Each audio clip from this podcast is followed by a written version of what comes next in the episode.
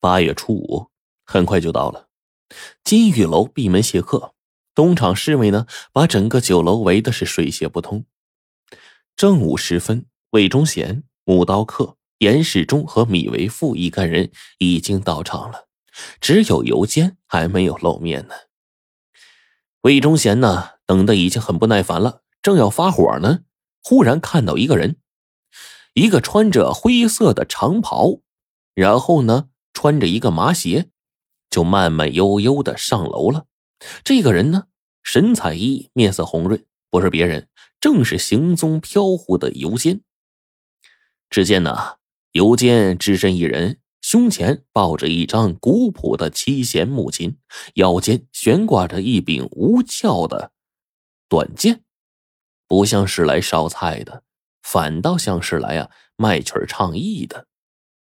侍卫们啊。本来是不准尤坚佩剑上楼的，但是尤坚坚持说那是厨具，不带剑不上楼。侍卫们呢就看着这个匕首般的短剑，琢磨着也无大碍啊，就默许了。比赛规则很简单，限定两个人在一个时辰之内用自备的材料烹制一道佳肴。一听到比赛开始的指示，米为父呢便舔着个大肚子啊。带着他九个徒弟开始忙活了。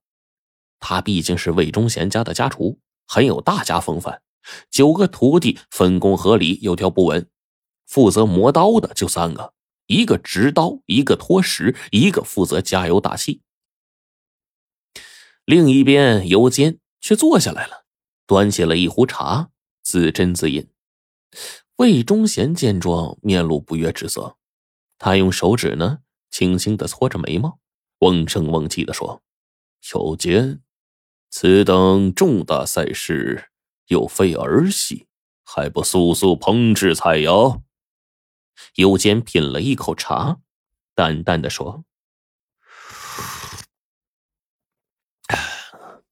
请魏公公放心，我早已准备妥当，菜品一个时辰内就能呈上。”众人一听，全都大眼瞪小眼上上下下打量着尤坚，全都是一副狐疑的表情啊！心说：这个尤坚呢，浑身上下他就没带一丁半点的食材，也没有任何的厨具，如何能够做出一道像样的菜呢？这个时候呢，木刀客在一旁就发话了，说：“尤坚，你可知道？”今天魏公公在这里主持赛事，你若是不能按时做出菜肴，可是要被问罪的。尤坚微微一笑说：“我肯定不负各位期望。既然各位等着无聊，我就抚琴一曲，为各位啊解解闷儿吧。”说完，尤坚呢就把怀中古琴放在膝盖上，轻轻的一拨琴弦。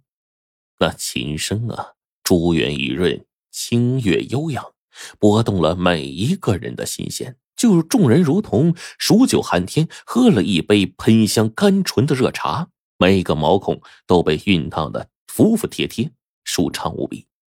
木刀客听此天籁，立刻站起来，有些结巴的说：“这、这、这、这、这琴了不得呀！”尤坚呢，将琴竖起来了，然后平静的说。各位，请看，这张琴的尾部略呈黑色，有烟火灼烧的痕迹。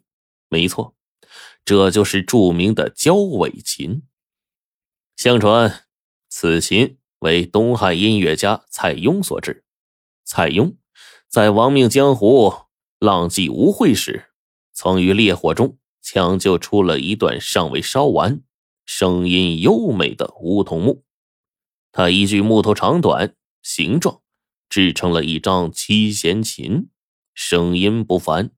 因琴尾上留有胶痕，故取名为胶尾。魏忠贤听了，满腹狐疑，开始质问道：“据我所知，后来这胶尾琴被昆山王逢年收藏，曾有江南的富商古世道。”出价十万两白银买琴，被其断然拒绝。王丰年视此琴如身家性命一般，甚至不舍让人观赏。他还教育子孙后代，要将此琴奉若珍宝，代代相传。如今这琴怎会在你的手上啊？尤坚淡然的说：“这琴正是王丰年的孙子赠予我的，我和他非亲非故，只是随手。”给他做了一道香煎同花鱼，他就将这传家宝送给我了。这众人闻听，都是一脸的诧异啊。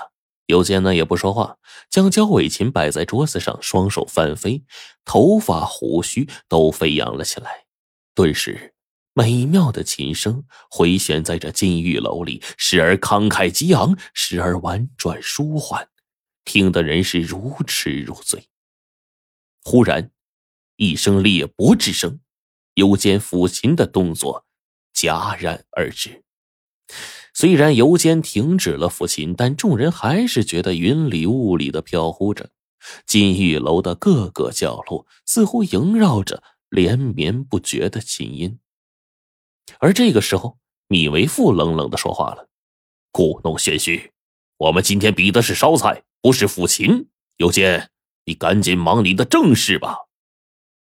尤坚呢不作声，米为父又指着案前的食材，得意洋洋的说：“我先告诉诸位，今天我烧的菜名字叫做玉香金，用银针将豆芽穿孔，再塞入牛肉丝进行烧煮，豆芽晶莹剔透，牛肉清油煎至金黄。”所以称之为玉香金。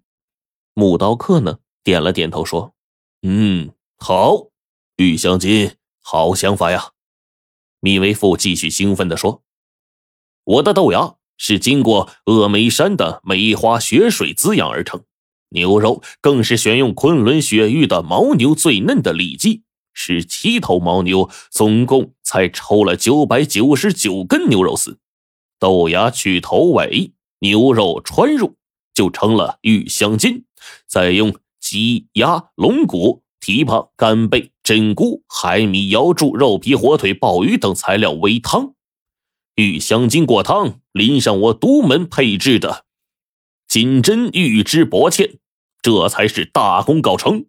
说完，米为富就瞥了一眼尤坚，想看一看这个什么东西都没带的对手。能搞出什么花样来？有坚呢，爽朗一笑，从腰间抽出了那柄造型奇特的短剑。这个动作可吓坏了侍卫，他们赶紧护住了魏忠贤和木刀客等人。尤坚神态悠然的说：“各位不用紧张，这只是我今天要用的一个厨具罢了。”魏忠贤笑着说：“这样的匕首。”做把菜刀也很勉强啊。尤坚话锋一转，说起这柄短剑也是很不简单呐。据传此剑是铸剑大师欧冶子所制，欧冶子使用了赤金山之锡、若耶溪之铜，经雨洒雷击，得天地精华，制成了五柄剑，分别是战卢、纯君、圣邪。鱼肠和巨阙，这柄剑便是其中之一。因为专诸刺王僚时，曾将此剑藏于鱼腹，故此得名为鱼肠剑。